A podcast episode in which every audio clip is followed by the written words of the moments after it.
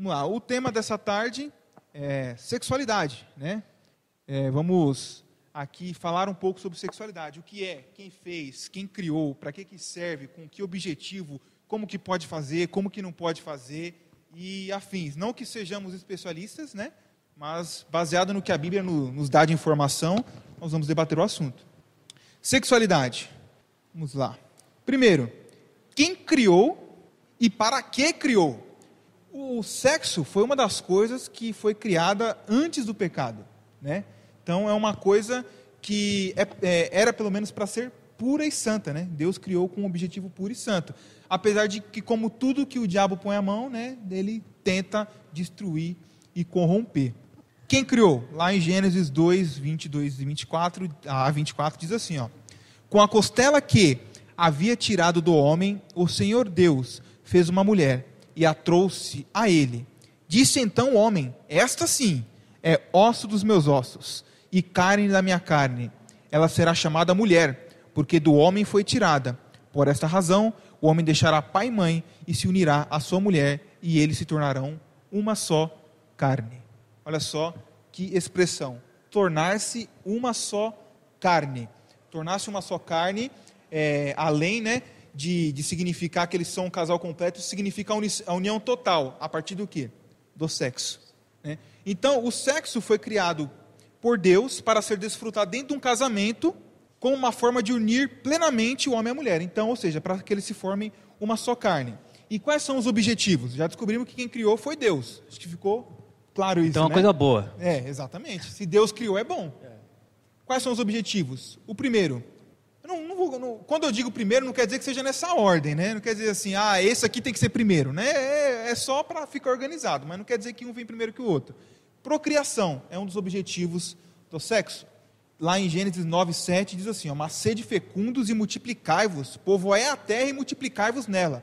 Uma das razões do sexo, um dos objetivos dele, é que a raça humana se reproduza. Isso foi dito lá em Gênesis, no capítulo 1. Isso é dito em Gênesis, no capítulo 9, que nós lemos. E também é dito lá em Gênesis, no capítulo 34, 35, quando Jacó sai da casa dele e Deus fala: sede fecundo, multiplicar a terra. É que ele tinha que cumprir uma promessa que ele fez a Abraão, né, da, da descendência dele ser como as estrelas do céu. E outro, prazer e intimidade do casal. Né? O sexo ele não tem só um motivo de procriação. Né? Nós não tem algumas vertentes aí que falam que o sexo é só para reproduzir. Não, não, não, pensamos assim, jamais. Deus criou o sexo para que ele seja prazeroso né? entre os cônjuges. Diz assim lá em Provérbios, capítulo 5, 18 e 19. Sabe, Sérgio, eu fiquei até acanhado de colocar esse verso aí. Eu pensei umas quatro, cinco vezes. Porque, apesar de que quem, quem, a pessoa que não lê a Bíblia não sabe, mas o, a Bíblia tem, um, tem umas passagens meio quentes, sabia? Tem, é verdade. E eu fiquei meio assim de colocar, mas eu falei assim, tá na Bíblia, né? Não, não, quem sou eu para tá Na Bíblia é santo. Então Exato. Pode. Diz assim, ó, seja bendito o teu manancial e alegra-te com a mulher da tua mocidade, corça de amores e gazelas graciosas, saciente os teus seios em todo o tempo, embriaga-te sempre com as tuas carícias você vê que a Bíblia ensina a fazer sexo. Sim. Então, o sexo tem um objetivo: prazer entre os casais e também que eles se reproduzam. O que não, a parte de se reproduzir, não é uma obrigatoriedade. Talvez nós tratemos disso um pouco mais para frente. Mas um dos objetivos quando Deus criou o sexo era esse. Porque se Adão, que criasse Adão e Eva, eles se reproduzissem, é, ia perder um, uma parte do objetivo de Deus para essa terra. Sim. Agora surge uma dúvida, e tem inclusive teólogos adventistas que combatem isso aqui. Sexo é igual a casamento? E aí, Sérgio, o que, que você acha? Sim, né? Tanto que Paulo diz, diz tem uma passagem, que não está aqui, depois se, se a nossa equipe de produção Depois eu coloco ela aí. Né, diz assim, aquele que se une, né, que coabita com a meretriz, se casa com ela. Ou seja, se aquele homem que faz sexo com a meretriz, com a prostituta, se casa com ela, ou seja, Paulo está confirmando esse conceito do sexo como casamento. E o detalhe, o, a festa judaica de casamento, aquela festa de uma semana, né?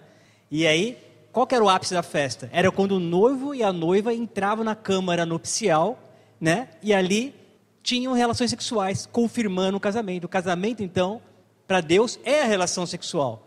Então, quando ela acontece, já está casado diante dos olhos de Deus. Exato. Esse aqui é o detalhe. Inclusive, eu não sei se essa lei ainda está em vigor no país. Eu sei que pelo menos no passado era o seguinte: se você se casasse e não consumasse o casamento, é, ou seja, com sexo, esse casamento poderia ser anulado. Até 30 dias, né? É válido ainda. Exatamente.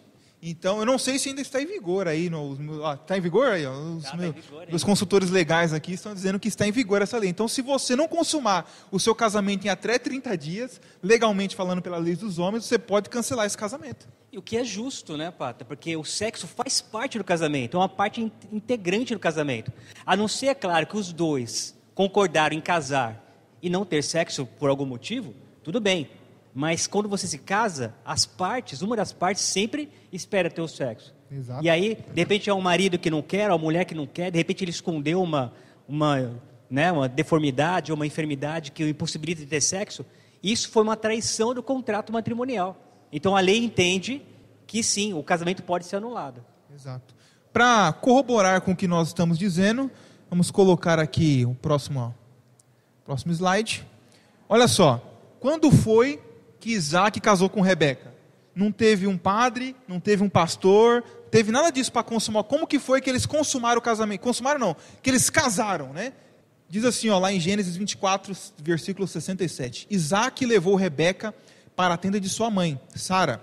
Fez dela sua mulher e a amou. Assim Isaac foi consolado após a morte de sua mãe. Quando que eh, Rebeca se torna esposa de Isaac?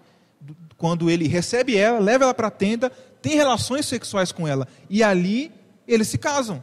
Teve pastor, não teve padre, não teve ninguém para realizar a cerimônia. A cerimônia de casamento deles foi feito quando ele leva ela para a tenda e coabita com ela. Teve testemunhas do lado de fora. né? Exatamente, o servo, né, ficou do lado de fora lá para Entra confirmar. aí já ficou sabendo o que estava acontecendo lá dentro. Foi Exatamente. implícito. Outra coisa, Jacó foi enganado pelo seu sogro, certo? Ele queria a filha mais nova, o sogro deu a filha mais velha. E se eu sou enganado, né, eu não vou aceitar isso. É claro que não. Agora, por que que Jacó continuou casado com Lia? Porque ele consumou o casamento.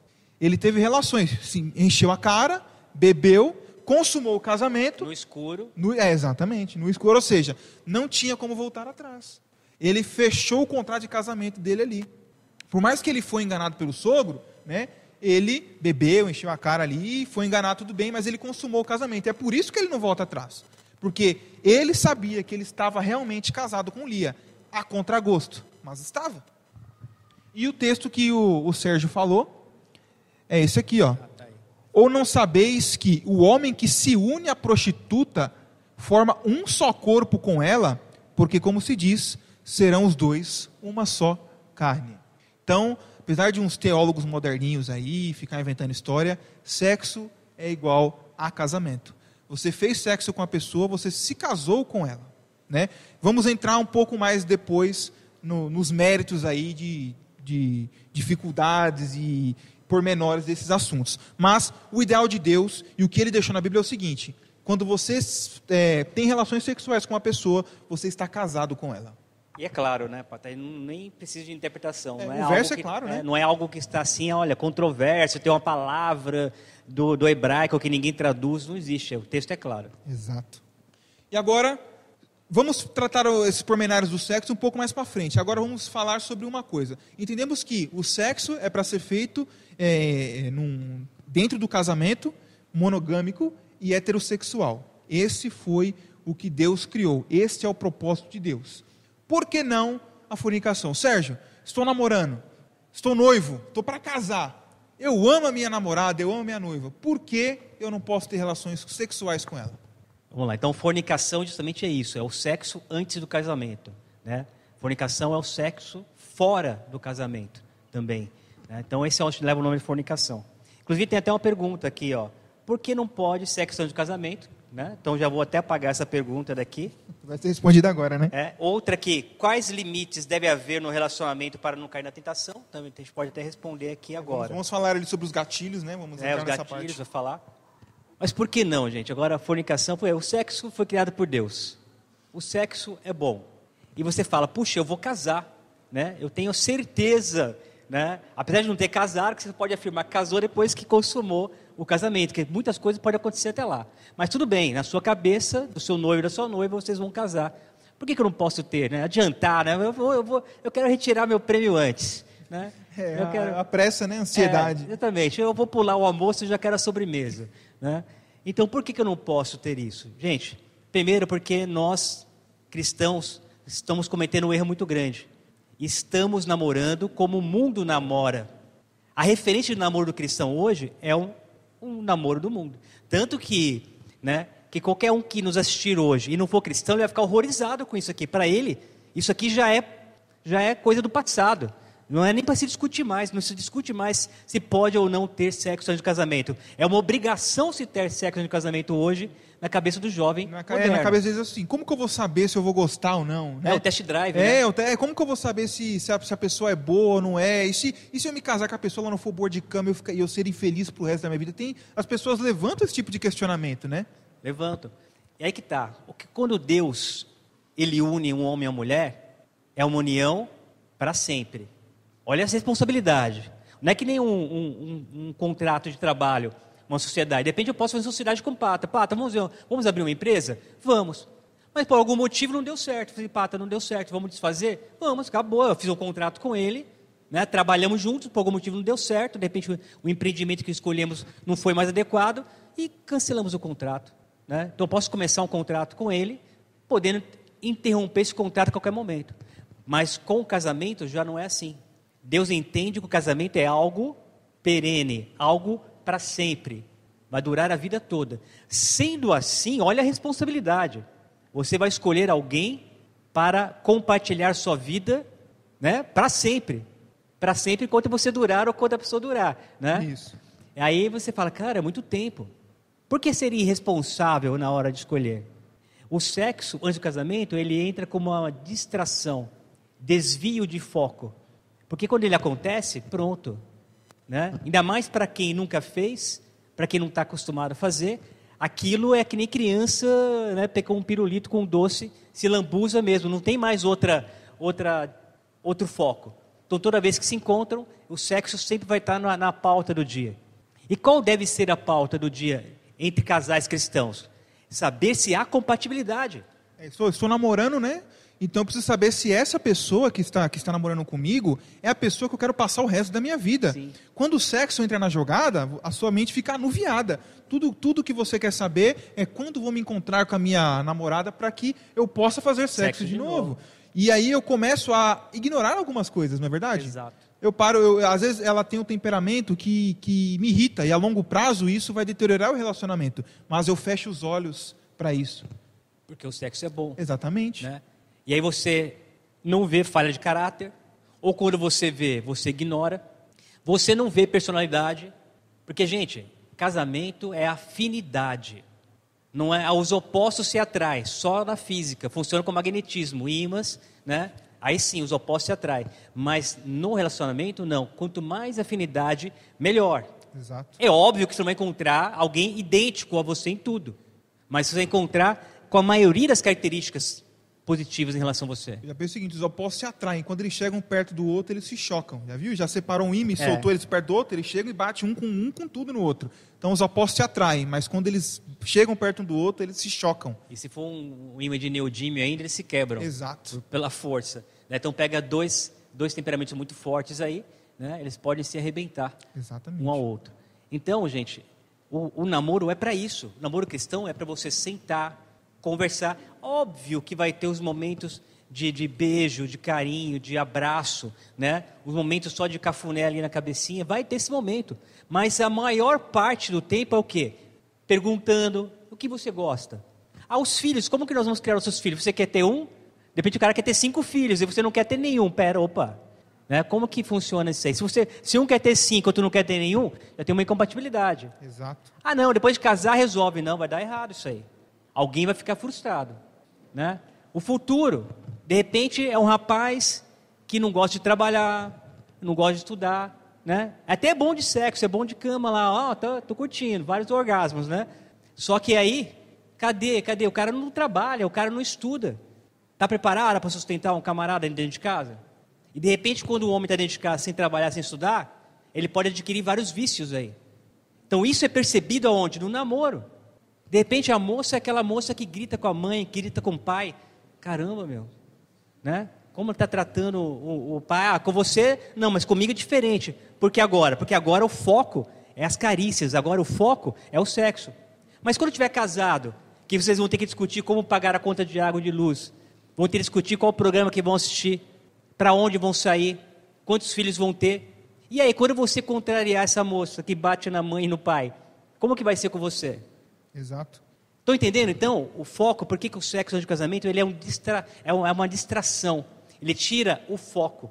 Mesmo que você vá, né, tá na sua cabeça você vai casar com esse jovem, né? O, o homem perguntando também que tem homens hoje que pensam sobre isso também, de não ter relacionamento sexual, e tem mulheres que forçam, porque irmãos, é uma tolice pensar que é só o homem que gosta de sexo. A mulher também gosta e a mulher também procura. Tá? Então é uma tolice, ah, não, é o homem, o homem é o tarado, o homem é o sem vergonha. Não, os dois gostam. Né? Então já vi casos de, de homens, de jovens que querem se manter castos e as suas namoradas não, suas namoradas querem ter sexo antes do casamento. Ô Sérgio, sabe que o maior perigo de tudo isso, fornicação é pecado, porque a Bíblia diz que é pecado. Paulo lá em Gálatas, ele começa a citar as obras da carne. Sim. E uma das obras da carne é fornicação. E ele diz que todos que praticam as obras da carne não entrarão no reino dos céus. E quando nós e, esse é o perigo. O problema é o seguinte: o jovem fornicou, teve, teve relação sexual antes do momento, ok, você pecou e pecado. Jesus, como nós falamos sobre santidade, acontece. E Cristo é advogado para perdoar. Então, fez sexo antes do casamento, peça perdão a Deus. O que eu tenho medo é essa ideia diabólica de dizer que está tudo bem. Sabe por quê? Quando você diz que está tudo bem, você acha que não é pecado. Quando você acha que não é pecado, você não pede perdão a Deus. Quando você não pede perdão a Deus, você não recebe o perdão. Pegou contra o Espírito Santo, né? Você peca contra o Espírito Santo, começa a achar que aquilo é normal e você pode perder o céu por causa disso, né? Não, não estamos falando assim, a questão aqui não é a moralidade por trás de fazer ou não fazer sexo, é ter a ciência de que fazer sexo antes do casamento é pecado, porque a Bíblia diz que é pecado. Está na Bíblia. Nós vimos que o sexo foi feito para ser, é, acontecer dentro do casamento. Nós vimos que a, a fornicação é obra da carne e aqueles que a praticam não entrarão no reino dos céus.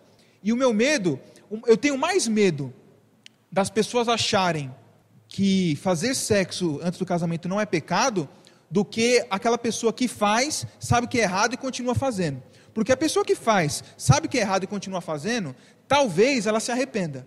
Agora, aquela pessoa que faz e diz que, que tem nada a ver, essa pessoa não pede perdão pelo seu pecado. Sufoca a voz do Espírito Santo. Sufoca a voz do Espírito Santo e vai perder o céu por causa disso. E, gente, Deus não é um estraga-prazeres. Jamais. Né? Puxa vida, Deus criou o sexo, o que é bom. Para depois proibir? Não, isso é maldade. Né? É maldade, mas não é assim. Ele não proibiu, ele tem o seu momento certo. Porque Deus sabe que, sendo feito na hora errada, vai ter prejuízo, vai ter prejuízo na, na frente. Irmãos, é só pegar hoje o número de divórcios na igreja cristã. O número de divórcios dentro da igreja adventista. É muito grande. Aí você vai ver a incompatibilidade de gêneros. Caramba, vocês namoraram quanto tempo?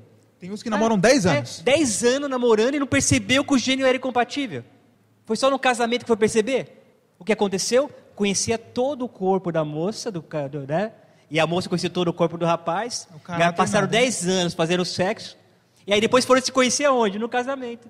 Aí perceberam que não era compatível um com o outro. E ainda querem o quê? Né? Culpar, quer culpar a igreja. Ah, agora eu quero me casar de novo. Como pode? Sou tão novo, não, não vou poder me casar de novo, porque a igreja que é ruim, Deus que é ruim. Peraí. Deus aconselhou lá atrás, camarada. Você teve 10 anos para conhecer sua esposa. A moça teve 10 anos para conhecer o marido e depois vai dizer com cara de pau para o pastor, para o ancião, que é incompatibilidade de gênero. Né? A não ser que o cara se transforme em outra pessoa, ela se transformou em outra pessoa, que geralmente não é. Né? Não é o caso. Né?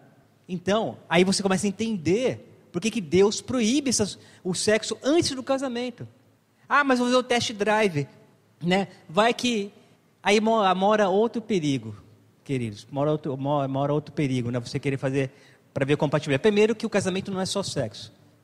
Pergunta para qualquer casado, se ele faz sexo 24 horas por dia. Não faz. Né? Não faz. E, e, aí quando vai ver qual, qual, qual que é a, o, que, que, o que, que segura um relacionamento não é o sexo.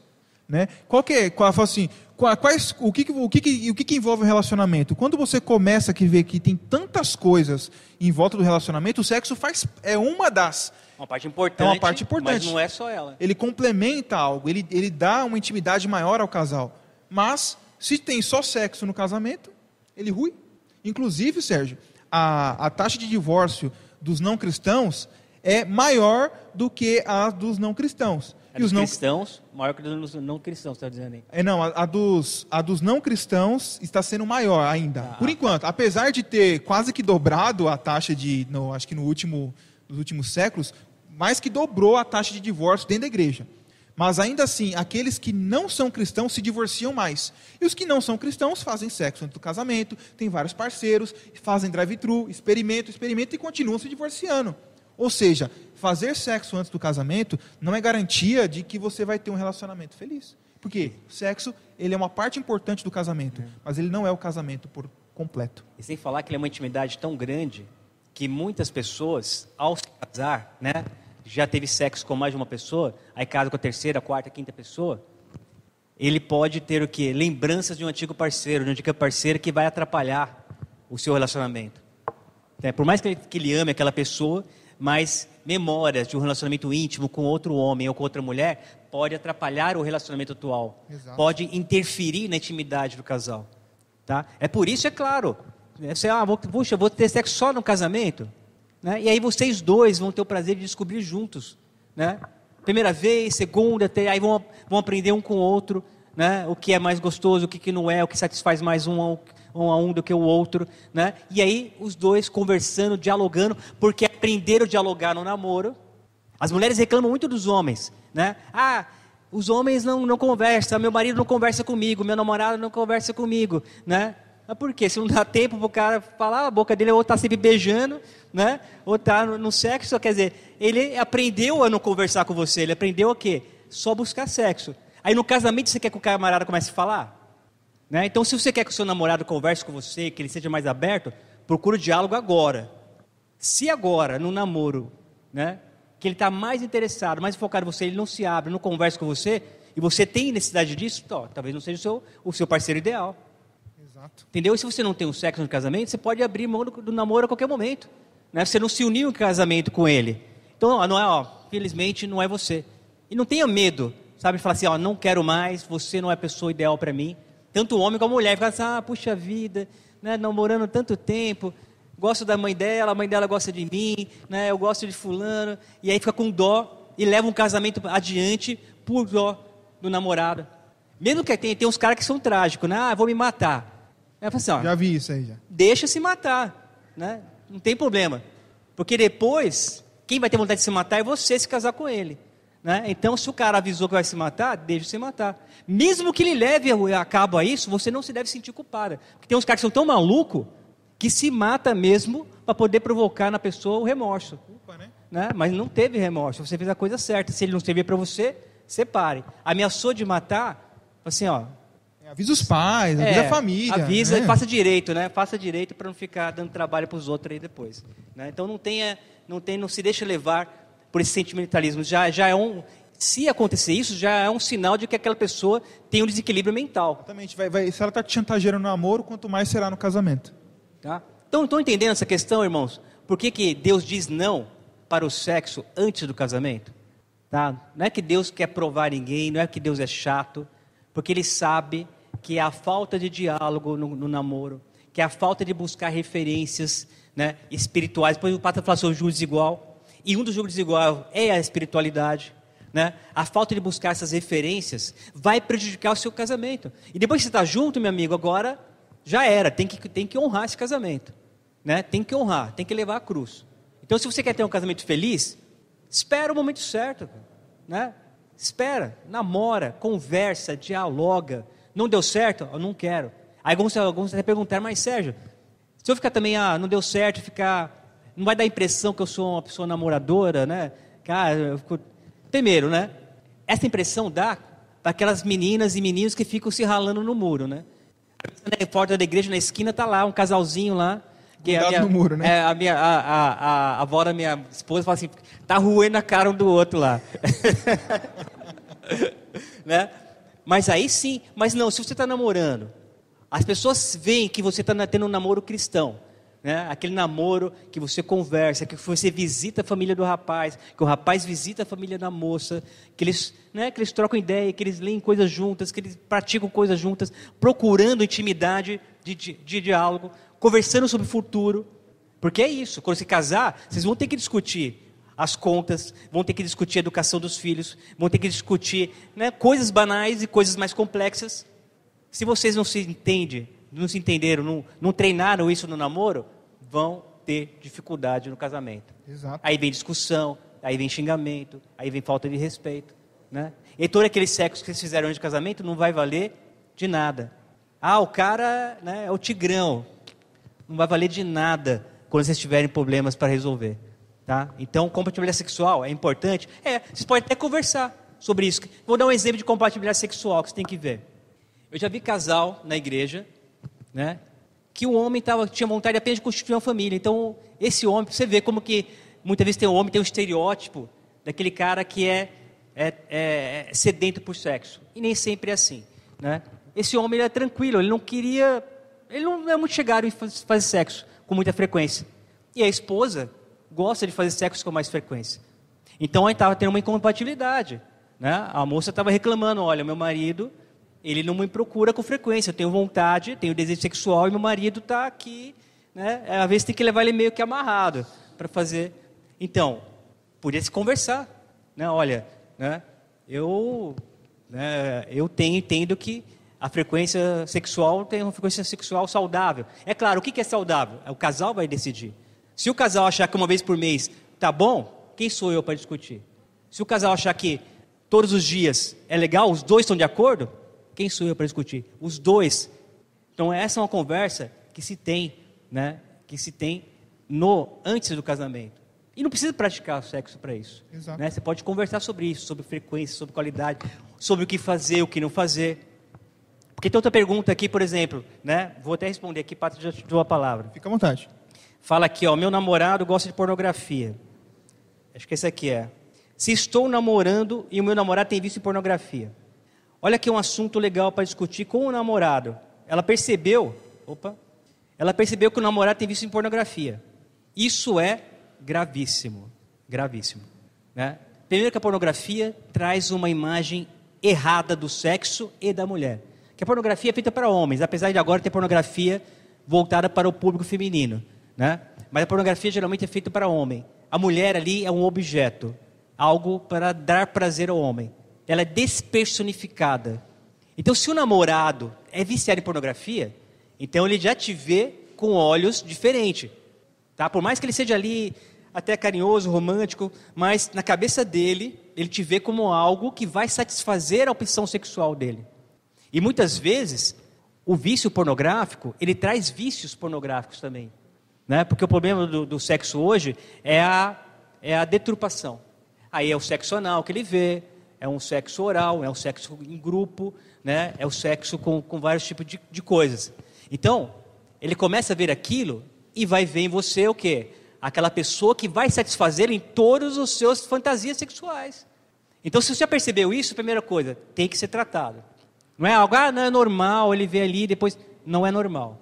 Tá? Porque isso aí vai atrapalhar a, o relacionamento sadio dele. A visão que ele tem do sexo é deturpada. E isso vai, vai até a longo prazo, vai atrapalhar até a função erétil dele. Porque muitos homens não conseguem mais ter ereção se não tiver diante de um filme pornográfico. A esposa não é suficiente para excitá-lo sexualmente. Então essa mulher vai ter problema no casamento. O marido não vai conseguir, ela por si só não é capaz, não é suficiente para satisfazê-lo. Então esse rapaz tem um problema, né? Aí se ele estiver disposto a discutir, já que ela sabe, já é um sinal pelo menos que talvez não sei se ela pegou ele, né? Ele, ele ali no flagra, de repente ele vacilou e foi pego, ou se ele confessou para ela esse vício.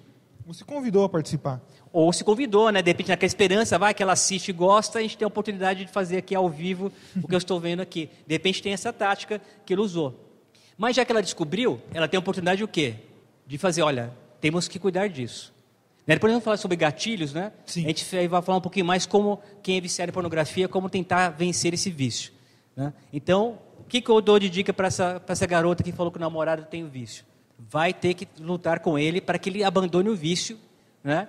E te dê, como chama assim, te dê a certeza de que abandonou. Porque se ele não abandonar, meu conselho é, rompa o namoro. Não é uma pessoa segura, não é uma pessoa confiável, você vai ter problemas. Tanto sexuais, porque ele não vai conseguir dar conta do recado, porque vai sofrer com ejaculação precoce, vai sofrer com, com impotência, vai ser um homem que vai ter tendências a adulterar, porque uma mulher só não vai, vai satisfazê-lo. E muitas vezes, se você não quiser né, se dispor a fazer todas as fantasias dele, vai buscar fora com prostitutas ou com outras mulheres. Então, não é um bom partido. Agora, se ele perceber, estou com um problema, quero ajuda, vale a pena procurar ajuda. Só que sempre, né, procure ali expedientes para ter certeza de que ele se desvencilhou. E é claro, como todo vício, né, no dia para a noite. Né? Hoje você assim, ah, eu tenho hoje, amanhã já não tenho mais. Né? Demora. Tem que descobrir quais são os gatilhos, por que, que ele procura, qual, o, que, o que faz ele procurar, o que ele está assistindo, né? por que, que ele gosta tanto disso. Então, precisa de tratamento. Tá? Então, uma mulher nunca deve aceitar um homem que é viciado em pornografia. Vai ter problema no casamento e na sua vida futura. Exato. Bem, falando sobre sexo antes do casamento, existem consequências, né? E essas consequências elas são de dois tipos: imediatas e de longo prazo. Quais são as consciências imediatas do sexo antes do casamento? DSTs, né? Algumas vezes ah, no, no, calor do momento a pessoa não se protege, não se precave, está fazendo errado e ainda não se protege, então a pessoa pode é, se contaminar com uma doença né, sexualmente transmissível, uma gravidez indesejada, e esse aqui é, deveria ser o pior: trazer ao pobre vergonha ao nome de Cristo. Porque quando essa, esse, esse relacionamento é descoberto, e aí geralmente está agregado aí, a, a, pessoa ficou grávida, ou então tá, tá, pegou alguma doença sexualmente transmissível, e aí ficou é, evidente a todos que aquela pessoa fornicou, praticou o sexo antes do casamento, não devemos julgar essas pessoas, devemos apoiá-las e entender que é um pecado como qualquer outro. Eu tenho pecado. Pode não ser esse, mas eu tenho outros. E eu não sou melhor do que quem está fornicando. Então, eu também sou pecador. Então, nada, igual a gente falou da, da, santificação, né? Nada de orgulho. Olha, eu não fornico, eu sou bom. Não, você não, é, você não, é, você não fornica, mas você é orgulhoso, mas você é fofoqueiro. Então, se você não fornica, sabe que alguém está fornicando?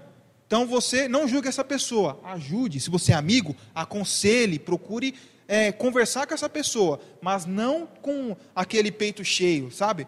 E esse aqui, essa consequência aqui, trazer o pobre o nome de Cristo, de, não é, mas deveria ser a pior consequência de todas. Quando você pensa e olha assim: eu envergonhei o meu Senhor. Meu Jesus Cristo pediu algo para mim, não fui capaz de cumpri-lo e isso trouxe vergonha ao nome dele. Essa deveria ser a pior de todas as consequências, imediatas e a longo prazo.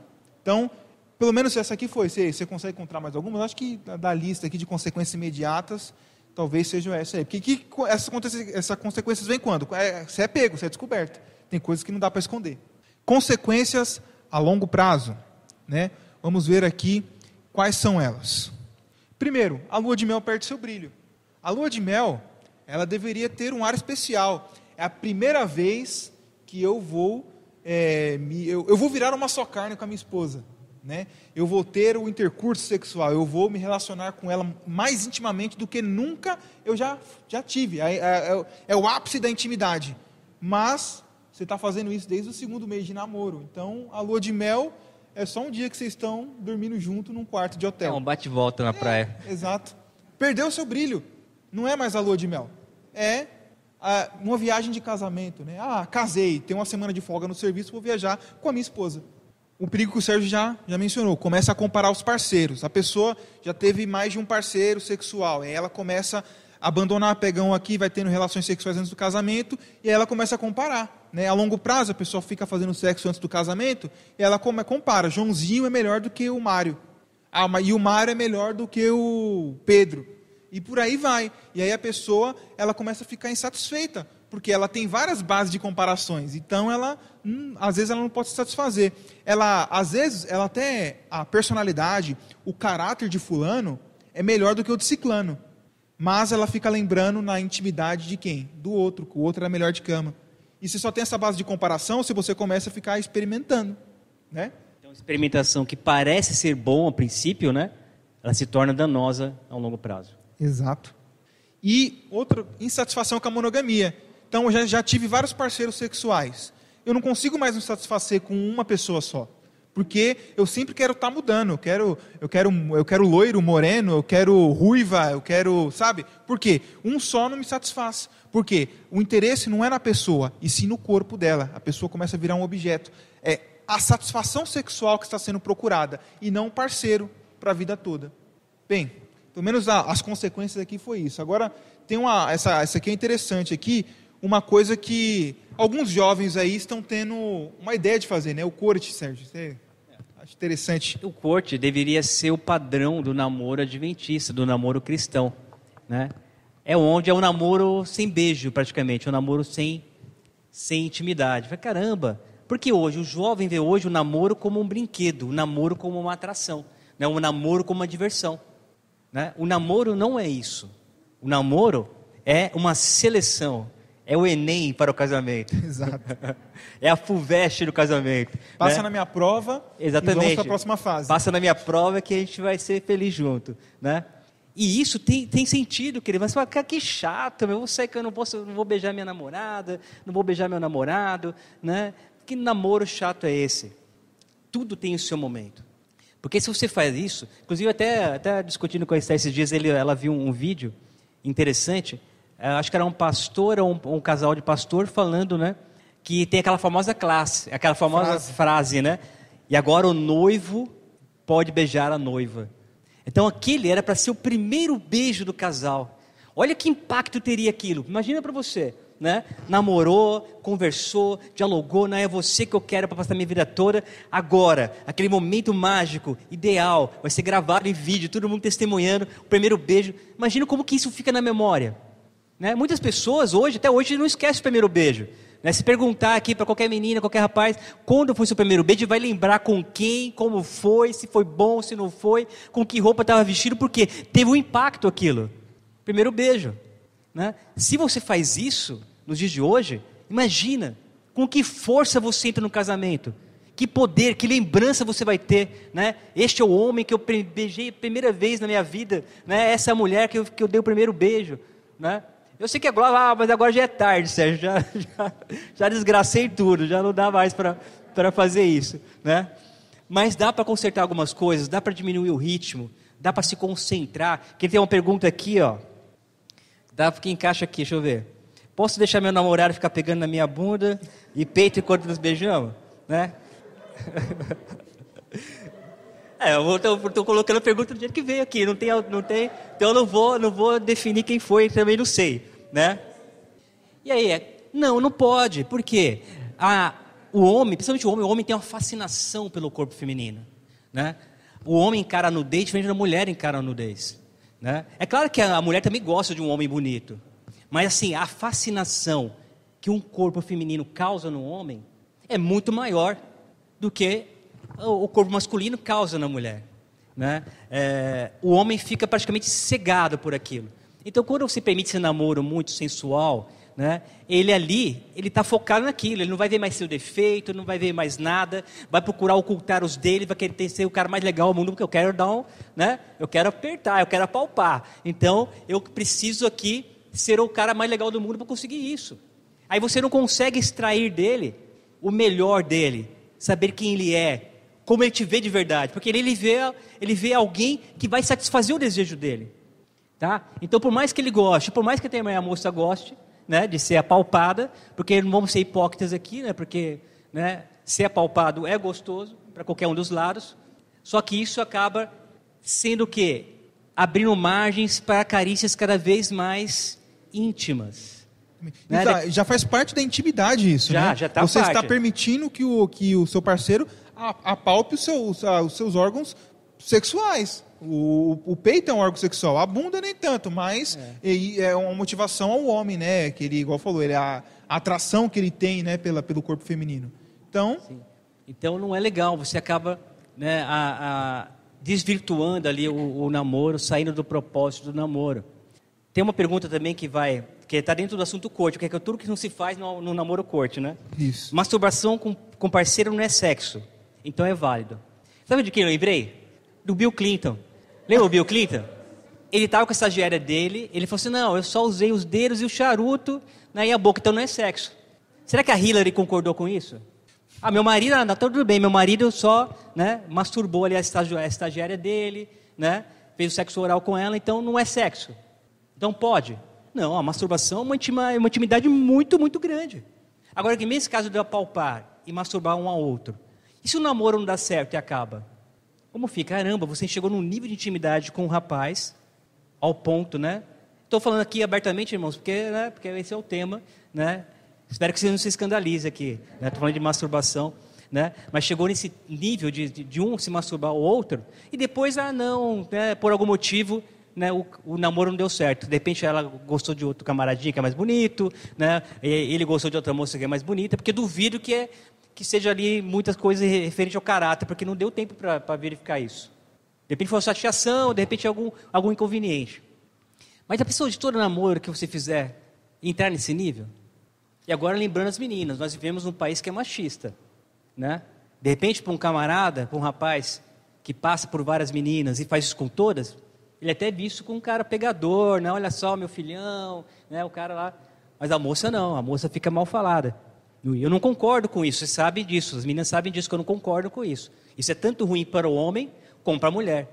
Mas no país em que vivemos, isso mancha muito a reputação da mulher.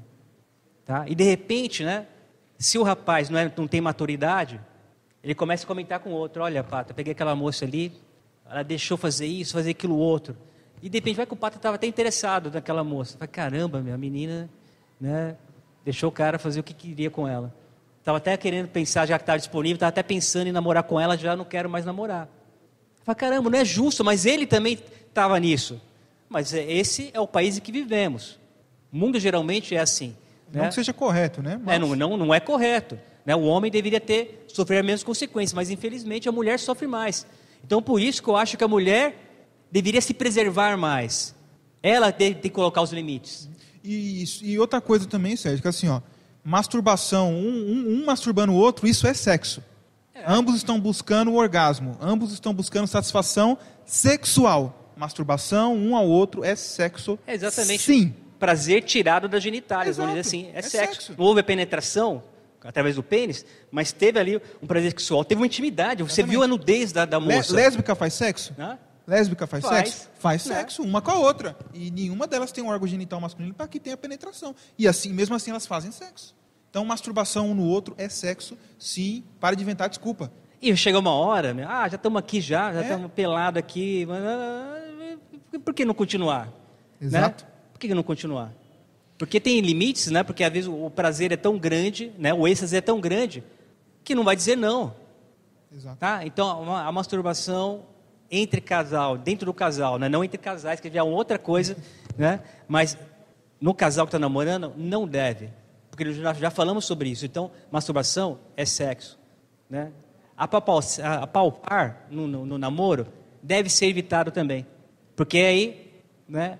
é uma é já é, é, uma porta que se abre, é um sinal que você está transmitindo. Quando você deixa o seu namorado apalpar seus seios, as suas nádegas, você está transmitindo para ele uma informação. Exatamente. Você está andando na, na beira do precipício. É. Para escorregar e cair. Também estou disponível, estou disponível sexualmente, estou gostando. Ah, de repente agora eu não quero só palpar, eu quero ver, eu quero beijar. Ah, fala, chegou até aqui mais um pouquinho, mais um pouquinho, entendeu? Você vai cedendo, o cara diz cede um pouquinho. Ah, para chegar no sexo é fácil. É questão de tempo. Tá? Então, aí, essa proposta da corte é interessante, porque ela vem justamente né, a recuperar o verdadeiro sentido do namoro para quem quer ter um casamento feliz. Tá? Por que a gente insiste nisso? Você quer ter um casamento feliz? Você quer ter um casamento duradouro? Você quer ter certeza que, que o seu namorado é o homem ideal para você, que a sua namorada é a mulher ideal para você? Então namore de maneira correta. Esqueço, ah, mas o mundo vai falar que eu sou quadrado, né? meus amigos vão falar que, né, que, que eu não, não, não gosto de, de, meninas, que não sei o quê, que eu sou muito mole, né? Ou de repente minha namorada vai falar que eu sou mole. É, né? Acontece, viu? Acontece muito. Acontece. Porque de repente a moça pressiona. Irmãos, isso é sério, nós estamos falando aqui que nós já ouvimos de rapazes confessando isso. Ou de moças reclamando, olha, meu namorado parece que estou desconfiado que ele é gay. Mas por quê? Não, porque ele não faz isso, não faz aquilo outro. Mas será que ele é gay ou ele é alguém que está tentando se preservar para o, para o casamento futuro? Alguém que quer te mostrar que tem mais algo a te acrescentar. Exato. Né? Então essa é uma proposta legal, que mesmo os casais, depois vamos falar sobre aqueles que já fizeram sexo durante o namoro. Ah, eu já fiz, então, ah, já fiz, meu, já, tá, já, já entornei o caldo mesmo. Quer dizer, só porque errou, vai continuar errando? Não, jamais. Ainda há tempo. Né? Talvez você não era consciente disso. Talvez você não via isso com a profundidade que o assunto merece. Então você pode sentar agora e conversar com o seu namorado, com o seu namorado. Olha, tudo bem que fazíamos até agora, mas vamos dar, vamos dar uma outra ênfase? Vamos buscar uma outra coisa? Vamos nos enxergar de uma maneira diferente a partir de agora? Né? Já nos conhecemos sexualmente, não tem como voltar atrás. Mas vamos nos conhecer. Não vai ser fácil. Não né? vai, exatamente. Não vai ser fácil, mas também não será impossível. Né? É como qualquer, qualquer vício, qualquer pecado que tem que ser vencido. É só um adendo, assim, ó, com exceção do cor do, do beijo, né? É, porque a questão da masturbação um no outro é, é pecado, não é? Porque é, é sexo. A questão também do ficar palpando é você se colocar no terreno do inimigo para ele te derrubar. E a questão do beijo que a gente falou é mais assim um conselho. Você quer ter o casamento plenamente feliz, você quer chegar ao ápice do seu casamento feliz, faça o corte. Mas não é assim, digamos assim, uma exigência bíblica, nem nada disso, como, como é um pecado de fornicação. Beijar não é pecado. É que eu, eu fiquei com medo de, de a gente se acabar sendo mal interpretado. É. Beijar não é pecado, tá? Beijar não é pecado. Entretanto, se você fizer esta opção, você terá um benefício, um plus no seu casamento. Vamos falar sobre os gatilhos agora, né? Como evitar os, os gatilhos, né? Vamos, vamos descobrir isso.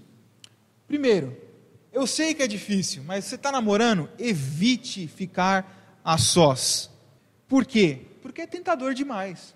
Principalmente aqueles casais que já tiveram relações sexuais. Por quê? Porque quando ele for ficar a sós, vai chegar uma hora que acaba o assunto, e aí eles vão começar a buscar outra coisa.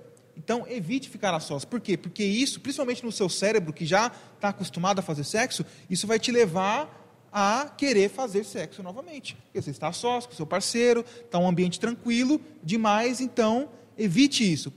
E para é importante falar depois que muitos casais vão ter vão conversar entre si. Sim, né? com certeza. É Não bom pode chegar assim, ó.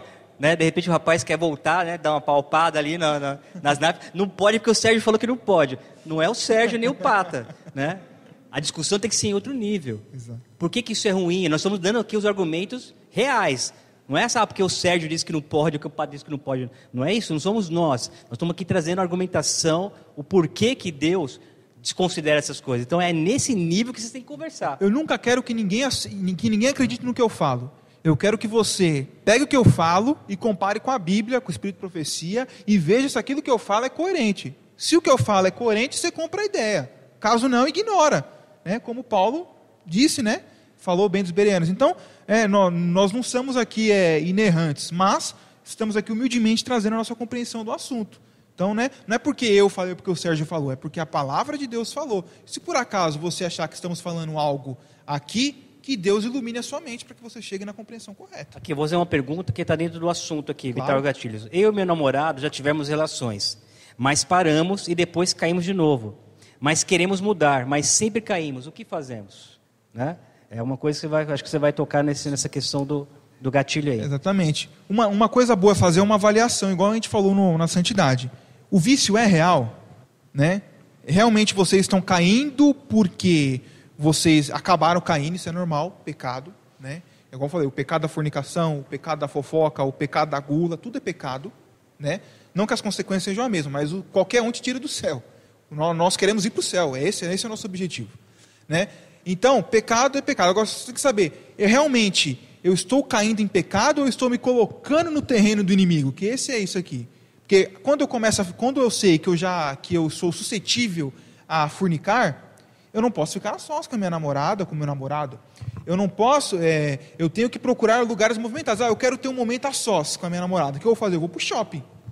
Eu vou ficar onde todo um monte de gente está me observando. Uma praça. Numa praça, exatamente. Por quê? Porque lá eu sei que eu não vou, não vou fornicar. Né? Uma caminhada de mão dadas. Exatamente. Né? Você pode segurar na mão da sua namorada, você pode abraçar ela, você pode né, ter, ter um pouquinho mais do que um amigo tem. Né? Mas, para que você não caia em tentação, não, não, não tente o Senhor teu Deus. Né? Porque às vezes a gente fala que ah, estou caindo em tentação, mas a gente se coloca no terreno do inimigo e ele passa a rasteira. E Deus não vai impedir, né? Se você estiver ali no escurinho, com sua namorada, com todas as opções, a sua mão vai aonde você quiser. Não, não vai ter um anjinho, opa, opa, aí não, já sobe mais, sobe mais. Não vai ter, né? Você vai fazer o que você quiser. Então, quem vai ter que ter o controle são vocês dois. Exatamente. Né? Então, você tem que evitar o que? As situações que favoreçam a prática. Então, não, tenho sexo com a minha namorada frequentemente, mas tomar a decisão legal de não ter. Mas tem, tem recaído. Por que tem recaído? Provavelmente são encontros sozinhos, locais propícios para o sexo. Então, está aqui, né? estou fazendo nada, você também. Né? Aí acaba acontecendo aquilo. Né? Procure então evitar, evita, né? evita, exatamente. Boa. Analisa, né? Fala assim, ó, é, o que que eu- aonde que acontece a relação sexual? Né? Qual, qual é o ambiente? Qual, como, como que é a iluminação? Como que é o local? Ah, é assim, assim, assado. Então eu tenho que evitar esses locais para que eu não caia em pecado. E outras coisas nós falamos também, né, Pata? Valorize o quê? Puxa vida, sua namorada, seu namorado só serve para você ter o sexo? Vocês não têm mais nada para se fazer juntos? Exato. Vocês não podem conversar, não podem assistir um filme, não pode uma literatura, um passeio, não tem mais nada né, que possa fazer juntos? Então, substitua essa, essa prática sexual antes do namoro por outras coisas. Né? Procurem se conhecer melhor, procurem ter uma intimidade de outro nível, né? aquela intimidade do amigo, aquela intimidade da proximidade, aquela admiração que um deve ter pelo outro. Procure fazer isso, que isso vai ajudar bastante a, a evitar a cair de novo nessa. O primeiro nessa passo já foi dado, reconheceu que errou e Exato. está buscando mudar. E isso é o mais importante. Se você crê que Cristo pode todas as coisas, Ele pode te mudar. É, continuando aí com, Gatilhos, os ó, gatilhos, né? Não ver filmes né, com cenas quentes, né? Sim, olha Aí- aqui, ó, vou acrescentar gatilhos para você aqui. Casais, aqui não. É, sou solteiro, mas troco nudes e peço nudes também. Isso é bom, Pata? Com certeza não. É, é pornografia. É pornografia. Porque você vai se excitar. O Exato. que vai acontecer depois? Né? Né? Depois nós vamos falar sobre masturbação aqui, tem bastante perguntas sobre masturbação. Tá? Então, geralmente, ao trocar nudes, principalmente o homem, né? porque ele se excita com o visual, ele vai se excitar.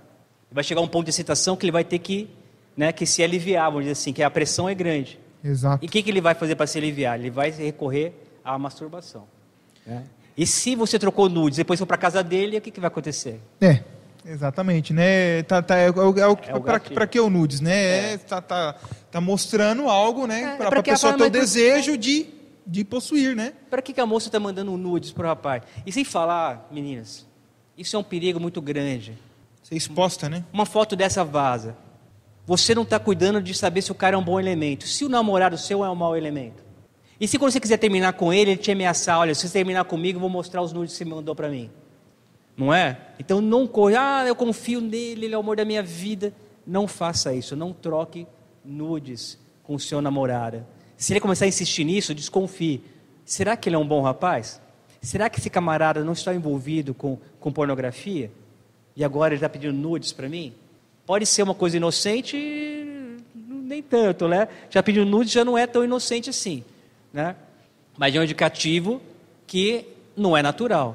Então a moça principalmente vai tomar, tem que tomar muito cuidado. Nós já vimos vários casos na televisão de mulheres que foram expostas porque confiaram no elemento e o cara ali E por maldade. E às vezes não é nem o, o camarada que está com maldades. Perdeu seu celular, sua conta do iCloud foi, foi Aconteceu com uma hackeada. atriz, a Scarlett Jo- Johansson, né? com, com o marido dela. A intimidade dela vazou, por quê? Ela levou o celular dela para consertar e o cara lá encontrou as imagens e espalhou na internet. Exatamente. Então, às vezes, não é nem, não é nem um mau caráter por trás do. No, o namorado não é um mau caráter. O mau caráter pode ser um terceiro.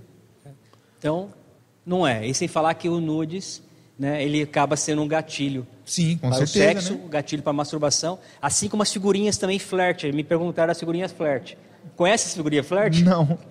Figurinhas flerte são figurinhas mal- maliciosas, que eu fico conhecendo por causa da pergunta, né? são figurinhas que você manda com mensagem de duplo sentido. Então você manda nudes, em vez de mandar nudes, você manda as figurinhas, falando lá de, de armar barraca, né, de outras coisas. né? Você manda essas figurinhas lá provocando um ao outro. Então tem o mesmo efeito, tá? Figurinhas flash tem o mesmo efeito de nudes, que vão ser gatilhos para masturbação, vão ser gatilhos para pensamentos impuros, né? E vão, podem ser gatilhos para a prática do sexo também. Também. Uma coisa importante. Vamos supor que, por exemplo, nós temos, temos a pergunta de um casal, né? Que foi que falou assim: nós decidimos que não queremos. Caímos eventualmente, isso é normal. Caiu, se levantou, busca em Deus força para não cair mais. Mas e se o namorado quer parar e a namorada não? Ou se a namorada quer parar e o namorado não quer? Eu não tenho resposta é, é, dúbia, né? E, é. e, muito menos fácil. É termine. A pergunta é essa aqui: o meu namorado é muito safado, mas não digo nada, que faço? Você é safada também? Pode ser. Não, é, não vou dizer que é, né? Mas o que acontece? Tem que ter uma conversa com o camarada. É. Se o cara está passando dos limites, né?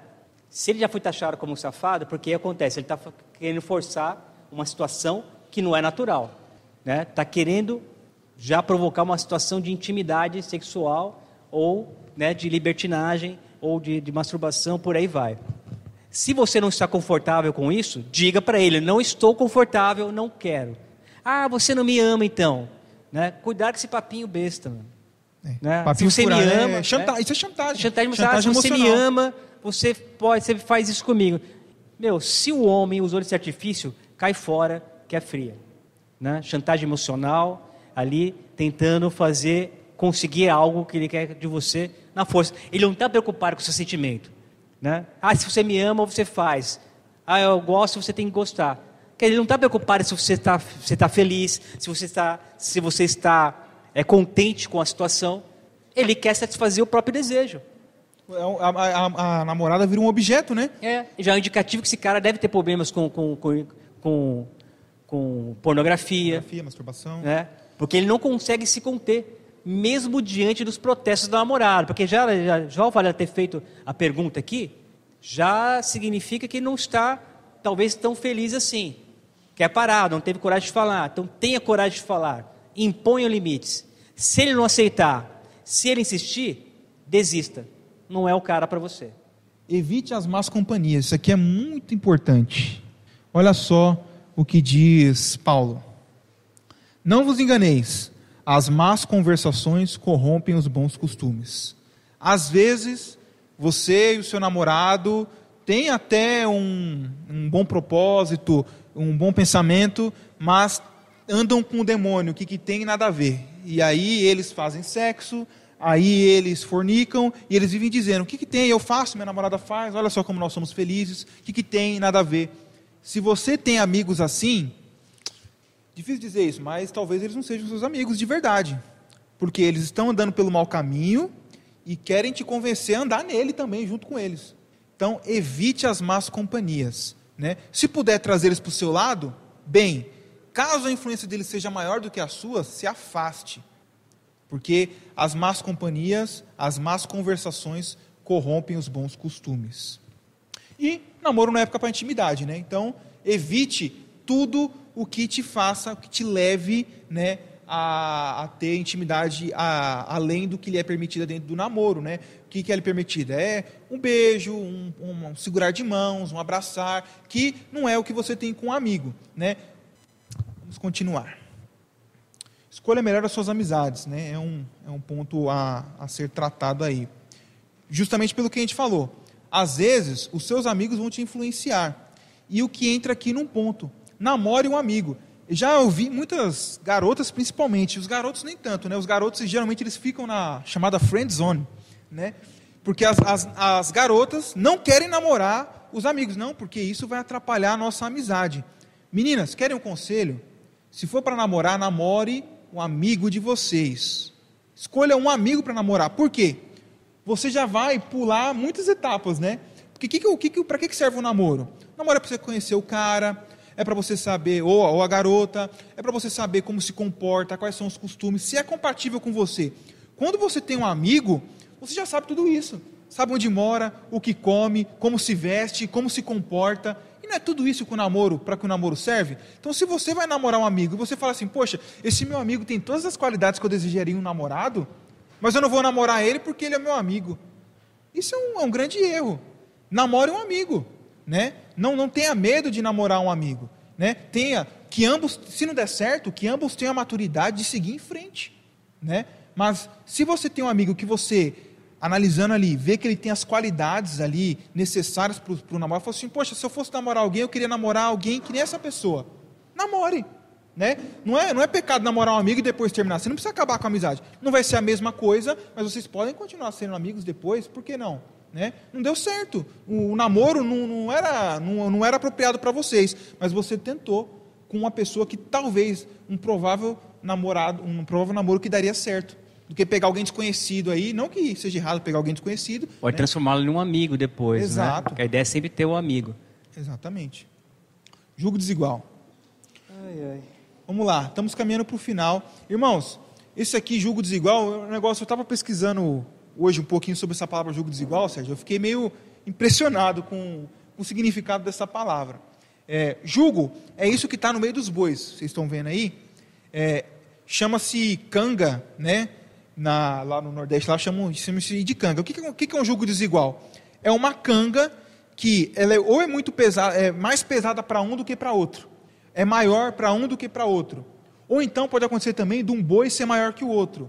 E aí você vai colocar mais carga sobre um do que sobre o outro. Então, ou seja, o jugo desigual é quando tem uma ferramenta ali em cima dos bois que vai forçar mais a um do que o outro. É incompatível, né? E olha só, é, quando eu fui pesquisar o original, Sérgio, a palavra jugo desigual, que Paulo coloca lá, é essa palavra aqui, heterozugeu. Hétero, nós sabemos que significa diferente. Isugeu é zigoto, heterozigoto. Heterozigoto. E aí eu falei, nas minhas aulas de biologia, eu já ouvi esse negócio aí de heterozigoto. Minha esposa é formada em biomedicina. Eu falei, Érica, vem aqui, que eu, eu quero entender os negócios. Eu fui atrás. Heterozigoto é um gene. Olha, qualquer biólogo, biomédico, geneticista, eu estou resumindo aqui o máximo possível. O que eu estou falando aqui não se aplica aos heterozigotos e homozigotos. Eu estou resumindo o máximo possível para o nosso exemplo aqui.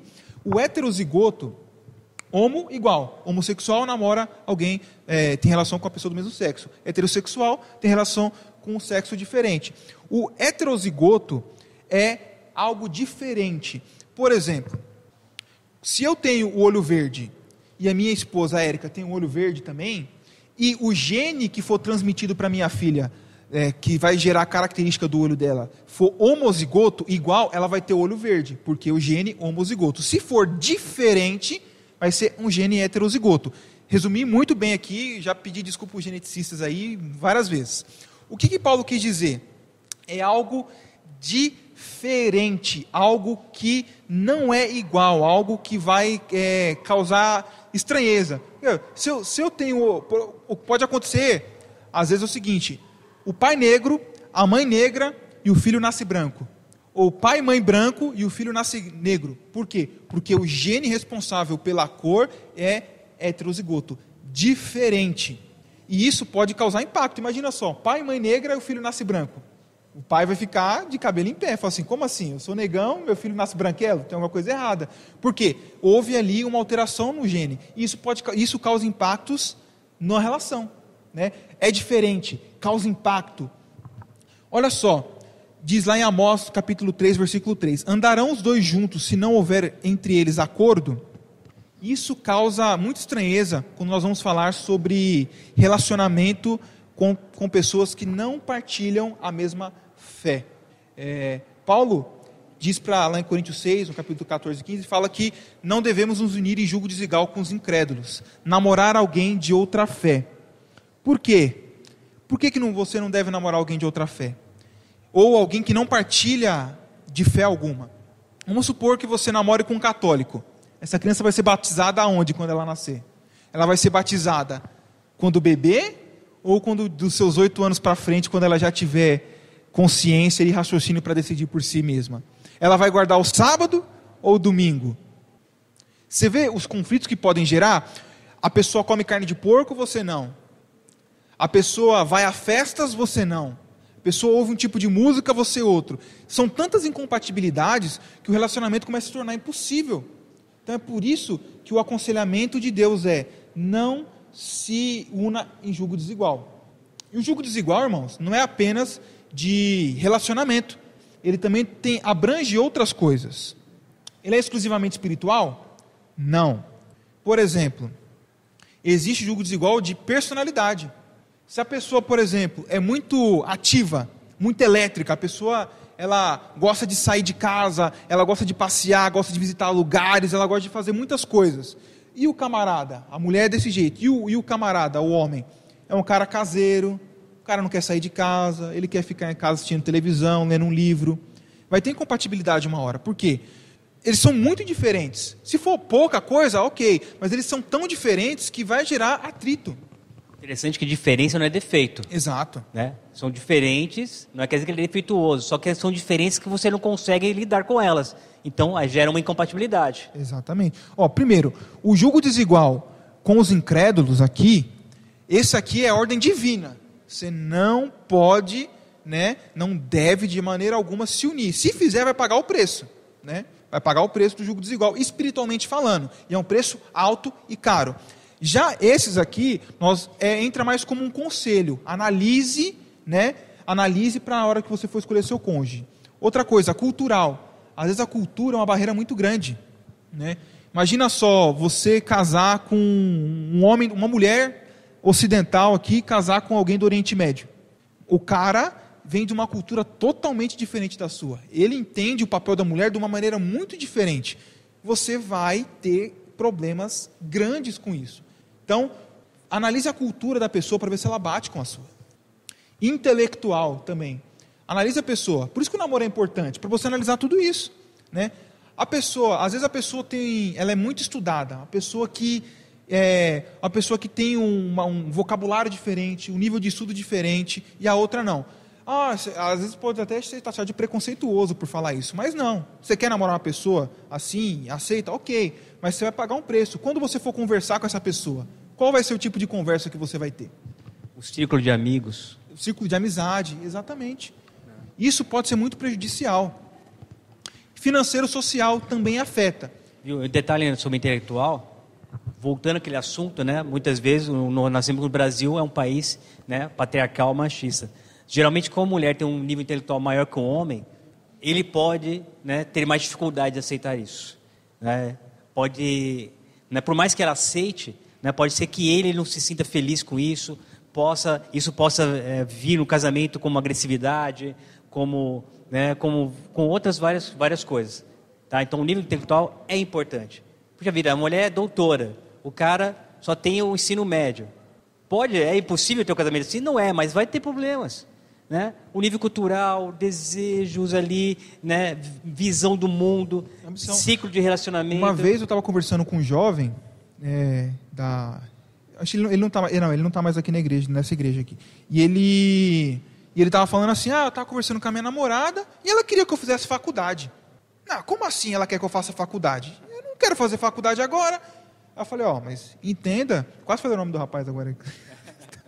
É, eu falei, não, entenda que ela quer o melhor para você, ela, ela quer que vocês cresçam juntos, ela quer construir uma vida com você. Ah, não, mas eu não quero fazer faculdade. Ou seja, a, a garota, ela estava pensando assim, é, eu quero crescer junto com ele. Nós dois estudados, temos uma um nível de instrução maior, seremos mais bem-sucedidos. Já ele não pensava assim. É um conflito de julgo desigual intelectual.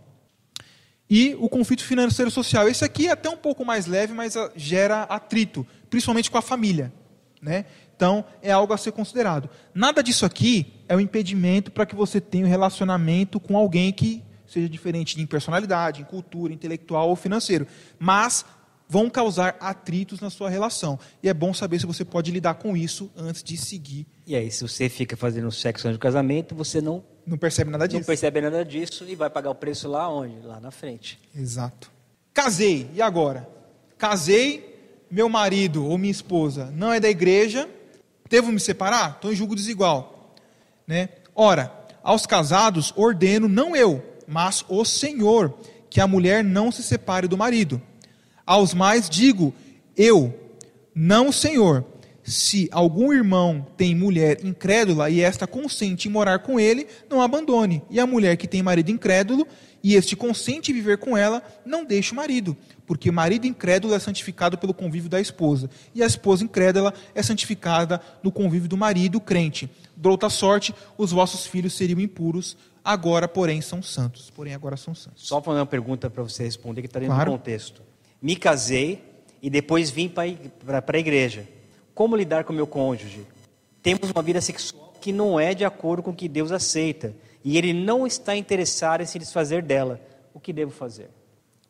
Complicado, principalmente porque o, se o marido não está respeitando o desejo da mulher, né, independentemente de religião, né, se a mulher não está é, de acordo com o que está acontecendo ali no, na relação sexual, isso é, é, um, é um, grande problema. Né? Então, aí, o, o ideal é não se separe do seu marido, tente manter o seu casamento. Entretanto, se essas coisas que seu marido tenta fazer com você sejam algo que você não quer e ele está forçando, isso já, já evolui para uma escala de chega a ser uma violência sexual porque está sendo forçado, a não, ser, a não ser que você esteja consentindo. Mas se você não está consentindo e ele está forçando a situação, vira uma violência sexual. E aí, você tem a opção de, de se separar do seu marido, sim. Se for uma violência sexual, é isso, isso é possível. Conversar, pelo que eu entendi né, a, da pergunta, era uma prática até ela consentia antes ah, e depois, de igreja. depois do casamento? Depois do casamento, vamos colocar aqui, por exemplo, depois por exemplo seccional, por exemplo. Ah, sim. Não sei se é o caso. Né? Mas, de repente, para casais que é do mundo, seccional pode ser algo divertido, algo que a se experimentar. E nós sabemos, inclusive em Romanos 1, 20, né, a partir do verso 20 ali, é proibido, né, direto, só não tem expressão seccional ali, mas ali a Bíblia é clara em proibir essa prática para as mulheres. Né? Fala do homossexualismo masculino, né? e proíbe o sexo anal para as mulheres. Fala que elas vão receber no próprio corpo a, a, a como chama? A, a consequência desse pecado. Sim. Então, se é isso, a mulher, claro, tem que apelar para o amor do marido. Fala assim, olha, porque o marido e a mulher buscam o quê? O prazer um do outro. Sim. Se chegou um momento e a mulher, não, ah, tudo bem, você fazia sempre, tudo bem, fazia, mas não estou mais, né, não estou mais feliz fazendo isso descobrir que isso não é bom, descobrir que isso, né, não me sinto mais bem.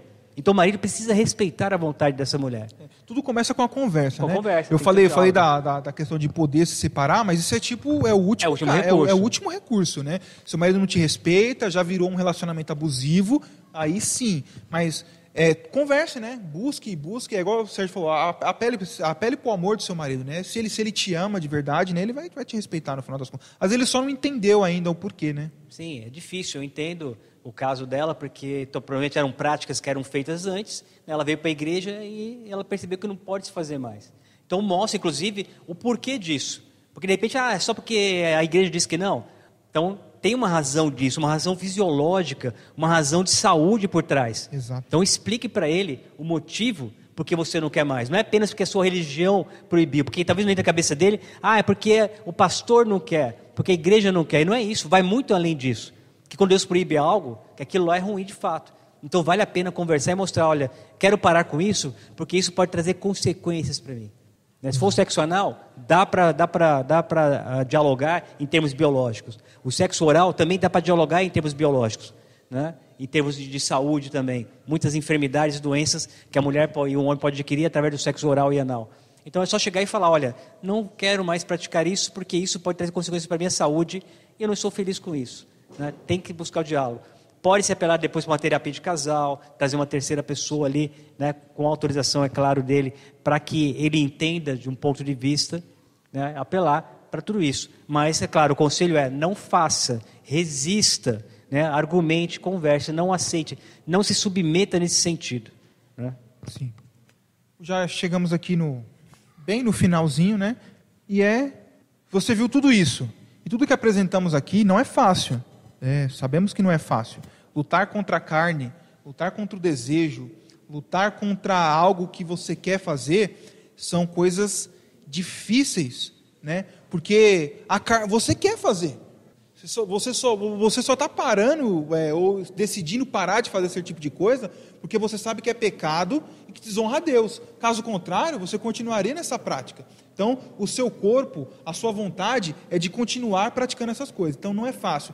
Então, ore e queira genuinamente praticar a mudança. Né? E, como o Sérgio disse, é, para o Espírito Santo agir, você tem que tomar uma decisão firme. Firme.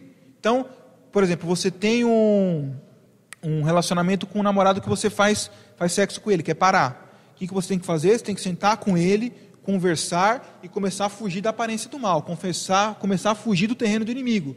O que, que isso quer dizer? Você tem que não namorar no escuro, ficar em público, para que o Espírito Santo entenda que realmente é o que você quer e ele vai agir no seu coração e vai fazer. E ore. Nós não oramos. É uma falha grande nossa. Nós não oramos, não abrimos o coração e dizemos assim: Deus, eu quero mudar, me ajuda. Pede, abre o coração a Deus. E Deus, se você pedir, ele vai responder. Se você bater, ele vai abrir. Tem mais perguntas aí, Sérgio? Tem, algumas ele já, já respondeu, eu estou até apagando algumas aqui que já, tá, já estão respondidas. Aqui, por exemplo, dormir na casa da namorada sem os pais em casa, pode? Não pode, né? É um gatilho, vai te permitir, né? Ali já é um prato cheio, né? Quer dizer, você está na casa da sua namorada, primeiro que eu duvido que esse pai, essa mãe teria permitido isso. Ah, filhinha, eu vou sair com, a minha, com, é, tem, com a mamãe. Pais, tem uns pais liberais né? aí. Chama viu? seu namorado para você não ficar sozinho em casa. Duvido que ele tenha falado um negócio desse. Né? Então, não pode. Aqui, quando não se é mais virgem, os limites dentro de um relacionamento têm que ser diferentes. Né? É a mesma coisa. Você cometeu um erro antes, tudo bem, perdeu, já falamos sobre isso, né? perdeu a virgindade aí no, no namoro. Podemos recomeçar, podemos pensar de novo, podemos dar uma outra ênfase no namoro, tá? Não é porque você perdeu a virgindade e tudo está perdido, né? Pode se começar, pode se corrigir. É, o, não há não há problema que Deus não possa resolver. Sim. É você, claro que você você vai pagar uma consequência pelo pelo né, do, do ato que você cometeu, mas Deus ele pode restaurar tudo, né? É, é, você pode ter uma, uma vida sexual feliz depois, quando você casar, mesmo que você tenha tido relação sexual antes. Você pode ter um relacionamento saudável. Porque tem pessoas, Sérgio, que acham que é, que é o seguinte: é, eu, tive, fiz sexo antes do casamento, meu casamento vai ser um fracasso. Tem pessoas que pensam assim. Não é verdade. Né? Seu casamento pode sim ser uma bênção, né? contanto que você coloque Deus na jogada. Inclua Ele em todas as suas, as suas atitudes né? daqui para frente. Dá para se corrigir. Né? Dá para se corrigir. Quando não se é mais vir, é que foi a pergunta que a gente fez agora. Uhum. Quantos anos de namoro, nossa, já vou colocar em anos aqui já. Quantos anos de namoro é permitido para depois casar? Posso casar quando tiver oito anos de namoro? Não sei se esse rapaz, porque essa menina está pensando em enrolar o negócio aqui, né? alguém está enrolando alguém, é, né? Já está marcando oito, não sei porque esse número oito, né? Aqui. Primeiro que não tem um, um prazo. É, quanto mais rápido, melhor. Né? É claro, é por isso que o namoro não pode ser um brinquedo. Exato. Por que, que uma criança de 14, 15 anos quer namorar? Fala para mim. De repente, o camarada nem trabalha, a menina está namorando com um menino de 15 anos, o moleque está na escola, tomando bomba na escola ainda. Não sabe se vai ser preguiçoso, não sabe o que vai ser quando crescer, não sabe qual a profissão dele. O que, que essa menina está perdendo tempo com um moleque de 14, 15 anos namorando? Fala para mim. Porque uma parte do namoro é saber se o homem vai dar conta do recado. Né? Se ele vai contar, dar conta ali de, de, de, ter um casamento, de ter uma família, de criar filhos. Agora, um moleque de, de 14 anos, meu, o que, que tem? Sabe? Ah, então o namoro hoje é encarado como um brinquedo. Né? O sexo é encarado como um brinquedo. E não é. é. E não tem idade certa, né? Você viu lá que Raquel e Isaac casaram com é, que, 15 minutos? Não foi nem isso, né? O servo chegou, ela desceu do camelo, eles casaram, né? Foi assim. É, e né? tem pessoas que demoram um pouco mais também. O, o, ideal é que você conheça melhor a pessoa. É que Raquel é exceção né, da regra, né? Sim. Raquel foi resposta de oração. Né? O servo pôs a mão embaixo da coxa do, de, de esqueci o nome do pai de Isaac, rapaz, Abraão. Abraão. Orou lá, fez uma promessa, orou para Deus, Deus mandou a resposta. Quando ele foi ver, era tudo que ele tinha orado, aquilo é a resposta de oração. Por isso que foi daquela maneira. Então, exceção da regra. Mas assim, não tem tempo certo mas, entretanto, tem que saber, estou conseguindo manter o meu namoro puro, né, enquanto eu estou enquanto eu estou com a minha namorada? Estou namorando durante oito anos, eu estou conseguindo manter ele puro? Eu tenho uma razão para estar tá demorando tanto, né? Ah, eu já tenho certeza que é a mulher da minha vida com quatro anos de, de namoro. Então, para que, que eu vou demorar mais? Ah, eu vou demorar mais porque eu preciso juntar dinheiro para comprar uma casa ou, ou, ou, alguma coisa assim. Ainda assim, é um pouquinho de falta de fé. Acredite em Deus que Ele vai suprir as suas necessidades. Né? Mas, de qualquer maneira, você quer prolongar um pouquinho mais? Até pode, mas tudo com o que a gente falou, bom senso, né? Tem pessoas aí que ficam 10 anos namorando, por quê? Já tem, já vivem, já vivem como casados é. no namoro. Então, para que casar? E é outra, é outra ideia para as meninas, né? Quando ela cede no sexo, pronto, acabou, a- acabou a peça do varão. Né? Já tenho tudo que eu quero, estou feliz, então por que que eu vou apressar as coisas para casar? Né? Então, é mais um motivo para não se ter sexo antes do casamento. né? Acelera um pouco o casamento. É. Né? Ok, morar junto, aqui não entendi muito bem essa pergunta. Morar junto sem casar, pode, mesmo sem não ter feito sexo? Não estou entendendo se o casal que mora junto e não tem sexo, É, vamos- né? vamos- aí é. seria, um, seria uma aparência do mal, Sim. né? ou se juntou os panos, que nem diz o outro. Fizeram uma república. É. República de dois aí. É, Eu não entendi também se eles são, eles são um casal, será? É, morar junto sem casar, pode? Mesmo sem não ter feito sexo? Porque de repente ah, pegou, juntou um amigo, uma amiga, ah, vamos morar junto, di- dividir as despesas. Não, até pode, só que gera aparência do mal. Né? Que- Quem olha de longe, pô, aqueles dois moram juntos. Né? Quem vai garantir o que, que se acontece ali dentro? Né? Então, quer dizer, poderia, até em tese poderia, mas não é indicado para o cristão. Não- morar com a amiga, vamos dizer assim, ah, vou morar com a minha amiga, vou dividir as contas com ela. Né?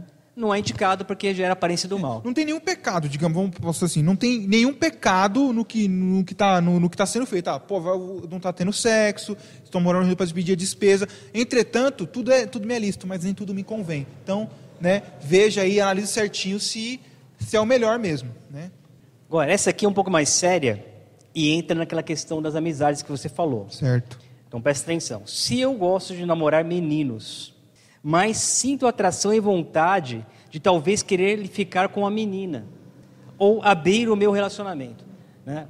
E está na moda agora esse negócio de abrir o relacionamento. Então, a questão das amizades, às vezes, né? Estou numa faculdade, num trabalho, você fala em abrir o relacionamento. O que, que é? Você está namorando com a pessoa, mas a pessoa está livre para namorar quem ela quiser, ou de repente trazer uma terceira pessoa para o seu relacionamento. Isso que é um relacionamento aberto. É óbvio que Deus não aprova esse tipo de coisa. Um relacionamento entre um homem e uma mulher. Né? Não é dois homens e uma mulher, duas mulheres e um homem. Né? Então, relacionamento aberto não existe para o cristão. A questão aqui ela está se sentindo atraída por meninas, né? gosta de meninos e se sente atraída por meninas, ou seja, é um indicativo de bissexualidade. Isso também pode ser influência do meio né, em, que, em que se vive. Porque eu já vi meninas cristãs sendo pressionadas.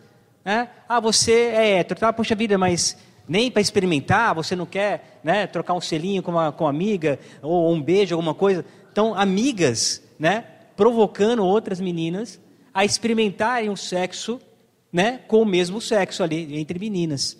Então, muitas vezes, a sua amizade tem que ser pensada. Então, o que, que eu digo para você? É da onde veio esse desejo? Né? Veio o desejo porque as suas amigas praticam isso, te convidaram a praticar? Você tem amizades que, de meninas que são homossexuais e elas te assediam e você teve vontade de experimentar? Então, se for isso, o caminho é mais fácil. Essas amizades têm que ser podadas. Né? Se o desejo é mais intenso, então temos que decidir, temos que tentar identificar da onde veio essa vontade. De repente foi no filme, né? Dos filmes que assisto, que os filmes hoje, eles, eles motivam essa cultura, né? do sexo livre, tudo pode. Não, hoje não tem mais isso que é proibido, você pode, nós podemos tudo. Então, de repente, o que você está consumindo, com quem você está andando, está te favorecendo a pensar na possibilidade de ter um relacionamento homossexual. Então, se for esse, é mais simples, é claro, tem a questão da oração, né? da comunhão com Deus, e da sua decisão de querer, não, eu não quero. Porque Deus não aprova isso. Queridos, a questão é simples. Deus ama o homossexual? Ama. Mas Deus não aprova a homossexualidade. Exatamente. Do mesmo jeito que Deus ama o fofoqueiro e não aprova a fofoca, do mesmo jeito que Deus ama a, a, o, o, glutão e não aprova a glutonaria, é. né? Exatamente. Deus, ele ama a pessoa independente do que ela é, mas ele desaprova todos os pecados que ela comete. Exatamente. Temos que tomar cuidado com a, com a graça barata. Deus quer que venhamos para Ele como nós estamos, mas não para permanecer como estamos. Né? Deus não, não, não, não aceita a prática do pecado. Tá? Então, o que eu diria para essa garota aqui? Procure saber os gatilhos. O porquê, quando, em que momento você começou a sentir desejos por garotas? O que te leva a sentir? Né? São as amizades? É o que você assiste? Né? O que, que te leva? Qual, são, qual, é, qual, qual é a sua história? Só a partir daí que a gente consegue né, é, dar um, um discernimento. Só que se a pergunta é, pode ou não pode? A pergunta, se você quer ser uma cristã fiel, não pode. tem que se ater o quê? Um relacionamento heterossexual. Monogâmico. Monogâmico. Quer abrir também, né? Mas não pode abrir Exatamente. os relacionamentos.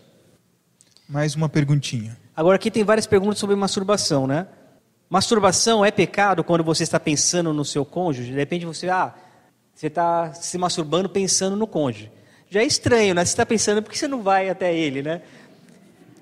É, ah, eu falo assim, olha, né? E de repente é óbvio, né? A mulher e o homem não são máquinas de fazer sexo. Pode ser um momento que você esteja com desejo e a sua mulher não, ou seu marido não. Né? Então é natural você falar, você, não, hoje não quero. E você tem que ter esse controle. Porque o importante disso, né? Por que, que Deus não aprova a masturbação? Primeiro que é um ato egoísta. Né? Você está tomando ali uma energia, um prazer que é para ter em conjunto, homem e mulher juntos. Quando você se masturba é um ato egoísta. Né? E para se masturbar, né, muitas vezes você tem que evocar o quê? Figuras, imagens sexuais. Aí o seu pensamento deixa de ser puro. Né? E tem a questão também, inclusive tem um movimento muito forte fora da igreja. Olha lá que eu vou falar para vocês. Tem um movimento forte fora da igreja chamado NoFap. Né? NoFap, que é um movimento contra a masturbação.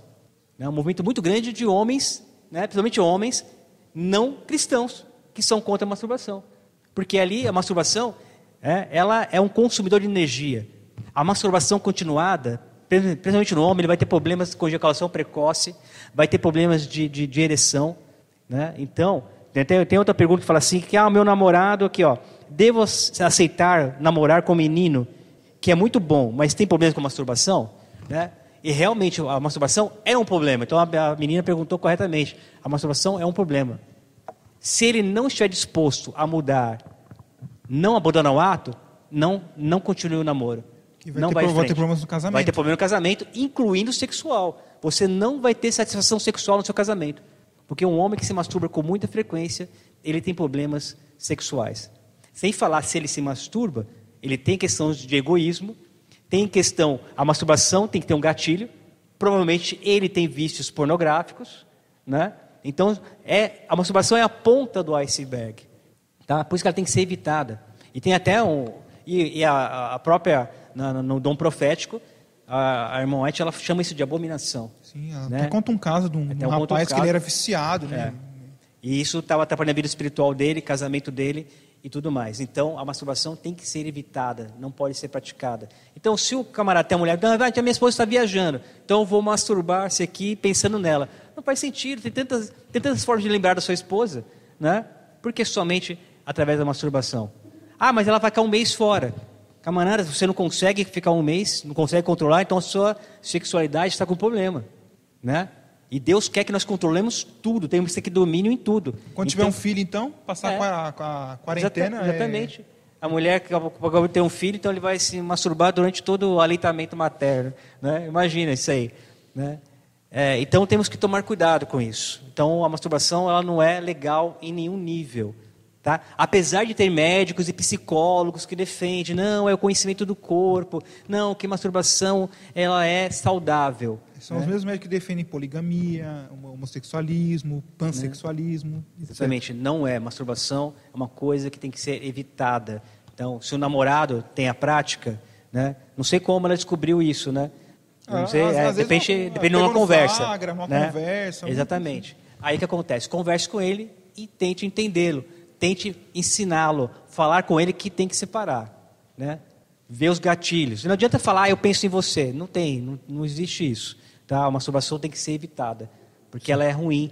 Outra coisa, né, até uma, a irmã foi muito criticada, porque ela menciona que alguns homens poderiam até atingir a loucura pelo excesso de masturbação. Né? E na época ela foi criticada, né? foi muito como né, isso, louca está você de falar uma coisa dessa. E hoje a ciência sabe que um dos minerais que existe no sêmen é o zinco. E o zinco é muito importante no funcionamento cerebral. E se você desperdiça todo o seu zinco, que é difícil de adquirir na alimentação, através da masturbação, você pode sim apresentar alguns problemas, alguns distúrbios mentais. Não é certeza, ah, o cara se masturbou vai ficar louco, não, é, não é. Né? Mas a continuidade, o excesso, e dependendo da deficiência que você tiver desse mineral no seu organismo, você pode ter problemas sim. Tá? Então, a masturbação ela é não indicada em todos os níveis, para o solteiro e para os casados, principalmente para os casados que não têm motivo para se masturbar. Né? Ah, se a esposa não está. Eu falo mais dos homens porque a masturbação é, é um problema mais masculino do que feminino. Apesar das mulheres também se masturbarem, né? Mas você encontra menos mulheres viciadas do que homens. E tá até pela facilidade né, de manipulação do órgão genital masculino, é muito mais fácil do que do, do feminino. E o homem se excita muito mais com, com imagens do que propriamente a mulher. Então é um mal que atinge mais os homens do que as mulheres. Mas também isso vale, estou falando para as mulheres também. Né? Nada de, de, de, se, de se masturbar, porque isso gasta energia, não é bom para a sua mente né? e vai prejudicar o seu desempenho sexual. Tá? Deixa eu ver aqui. Tem bastante pergunta, hein? Tem, já acabou aqui. Acabou? Tem aqui casais trocando nudes, né? Não faz sentido. Como vou trocar nudes com a minha mulher? né? Aí tem o risco de você vazar as imagens, né? É. Também, que assim, já, já, tem esse risco. Se for ver, assim, problema, não faz sentido, pro, é, né? problema não tem, porque um já conhece a nudez do outro, tem só é o risco, né? Não, não faz sentido e você corre o risco aí de ter é. a sua intimidade vazada. Então não, não, vejo muito sentido nessa questão de trocar nudes um, um casal isso eu estou entendendo que é o casal, né? Entre casais, jamais. Né? É, casal casado. Né? Casal, é o que a gente está falando. Casado, e assim, um com o outro. Né? Entre casais, um, casal trocar nudes com, com, outro, casal. casal. Não, não. não, isso aí já, já não, né? Porque tem essas aberrações também.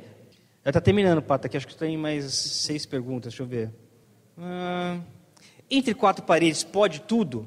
Diz um pastor. Pastor é real? Pode. Não pode. Não pode. Tem coisas que são perversões sexuais. Né? Chama, o Paulo chama de imoralidades Imoralidade, sexuais. Ele exatamente. repete isso, acho que umas seis ou sete vezes em suas cartas. De repente, não, eu sou casado, eu e minha esposa, então a gente pode. Sexo anal pode? Não pode. Porque isso traz. Meu, falando para as mulheres aqui. Mulheres que praticam sexo anal com seu marido, vai ter problema.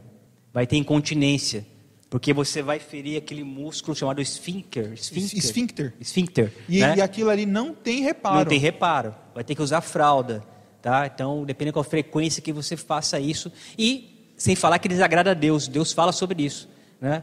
Abre portas para infecções, tanto no homem como na mulher. Tá? Então, o sexo anal tem que ser evitado. O sexo oral também. Tá? Eu não estou discutindo aqui prazer. Estou discutindo aqui saúde. Né? É, a boca ela tem muitas bactérias, muito mais que a própria vagina da mulher ou pênis. Então, muitas vezes, o sexo oral que um homem faz numa mulher pode trazer doenças para ela. Ele pensa, ele pensa na boca, né? Ah, não, mas o homem, né? Não, a boca do, a boca do, do homem e da mulher tem muitos tipos de bactérias, né? E essas bactérias ali, tudo bem, tem até um papel. Ali elas podem, mas quando você coloca, através do sexo oral, coloca essas bactérias na vagina da, da mulher, pode trazer doenças ali, pode trazer infecções. E o contrário também, muitas infecções podem ser adquiridas na sua boca, né? até algum tipo de cânceres, por causa dessa prática. Então, o prazer, e não estou dizendo que não é bom, tá? Assim, em termos de prazer, mas o prazer é um prazer que vai trazer risco para você. Então, então, não pode tudo entre quatro paredes. Ah, meu marido quer e eu também quero, então pode. Não pode. Tá? Então, por quê? Em benefício à sua saúde e também em benefício ao que Deus planejou para o sexo, não devemos. Porque nós temos que ter uma mente pura. Preparar, são coisas que não, não vamos ter no futuro, não vamos ter no, no céu. Então, temos que ter limites, temos que saber nos controlar. E são, são conselhos para o nosso próprio bem, né? É. O que quer fazer, faça, mas pague o preço depois, né? Quando você tiver, tiver de fralda, igual o Sérgio falou, né? Não adianta chorar. Não Agora tem só tem duas perguntas. É, exatamente, não tem jeito mais. Agora, aqui tem uma que vou é, poder que é rápido. Ó. Se eu encontro todas as qualidades em um amigo, mas não consigo de nenhuma maneira me sentir atraída por ele, namoro ou não? Não. Não. Né? Porque o sexo faz parte, então tem que ter também atração sexual. Né? Meu, meu amigo, show de bola, tem todas as características que eu gostaria que meu namorado tem, mas eu não me sinto atraída por ele. Então não namora. Né? A resposta é simples, não namora. É claro que você poderia até construir, poderia tentar vê-lo como não um amigo, tentar é, imaginá-lo né, de uma outra maneira, né, imaginar beijando ele, tem, né, pode até imaginar para ver se, se tem uma atração, mas se não tem mesmo, é melhor não. Vai ser, vai ser infeliz no casamento. Vai ser infeliz. Né? E a última pergunta aqui, qual a literatura como que, que influencia, né? Sexo depois do casamento, estilo 50 tons de cinza, pode? Teve um caso de uma mulher que se separou do marido porque ele se recusou a fazer o que estava no livro. Ah, é. Porque 51 Justins é, um- é um livro É o que? É, só- é sádico, não é? é Pra- sádico, pra mas assim, mas é, mas é, é um livro de pornografia para mulheres. É uma pornografia que visa as mulheres, né? E aí teve uma mulher que leu o livro, ficou maravilhada com o livro e queria que o marido realizasse com ela aquelas fantasias. E ele se negou, ela se separou do cara por conta disso. E aqui entra naquela pergunta: posso tudo em quatro paredes? Não. Porque É, muitas vezes é- tem sodomia, Exatamente. tem, tem aquela é, dominação, né, chicote, né, e, e por aí vai. Né? Então, Porque assim, não- não- se você, ah, uma fantasia sexual é uma coisa, né? Outra coisa são coisas que vão debilitar a sua saúde, né? É, sufocamento, é, é, espancamento, saco na cabeça, é, exatamente. estrangulamento. Essas coisas é, é a mesma. É o é, mesmo. tá dando risada, cara, mas é sério, tem gente que tem prazer nisso. Por quê? Quando você vê o sexo de maneira distorcida, você cada vez quer mais, é que nem, é que nem droga. De repente o cara começa lá com narguile, né? Ah, que legal, tô fumando narguile, eu acho bacaninha. Aí vem lá, não, agora, mas, puxa, vamos colocar aqui uma a maconha junto com a essência maconha, né? Não, agora eu quero, puxa, não está dando barato, eu quero uma maconha direto, eu quero o baseado. Não está dando barato mais. Aí já vai subindo. Então, o narguilha é uma droga de entrada. Assim como você começa com pornografia, de repente pornografia, aí você quer ver mais e mais e mais e mais perversão, mais perversão, Uhum. e nada satisfaz. Daqui a pouco está lá, o cara bota um saco na cabeça, a mulher apertando o pescoço dele, né? E, e tá lá. Tem e pessoas- já teve tipo que morreu, Morreram nesse, assim. morreu assim realizando uma fantasia sexual. Por quê? A depravação na cabeça é grande. Por isso que temos que tomar cuidado com pode tudo entre quatro paredes. Já vi pessoas na igreja falando isso. Até a pessoa que falou, pastor falando isso. Não é porque o pastor falou, falou, se pastor, claro que não é o nosso aqui, tá falando pastor aqui, mas o pastor que falou para ela. O pastor que falou isso, falou besteira. Falou besteira e ponto. Não é porque é pastor que você vai comprar a ideia dele. É. né? Vai lá ver o que você Aí ele fala assim, ah, o Serginho não é pastor, ele é pastor. Então vou no, no pastor, que eu já pastor, tô né? pensando, já tô querendo, né? Já tô querendo, o cara tem uma patente maior. Não, o pastor falou besteira, não pode. Encerramos de perguntas? Encerrou em perguntas, acabou. Que bom. Demoramos aqui um pouco mais do que esperado, mas finalizamos o tema, né? É, que Deus seja louvado por isso.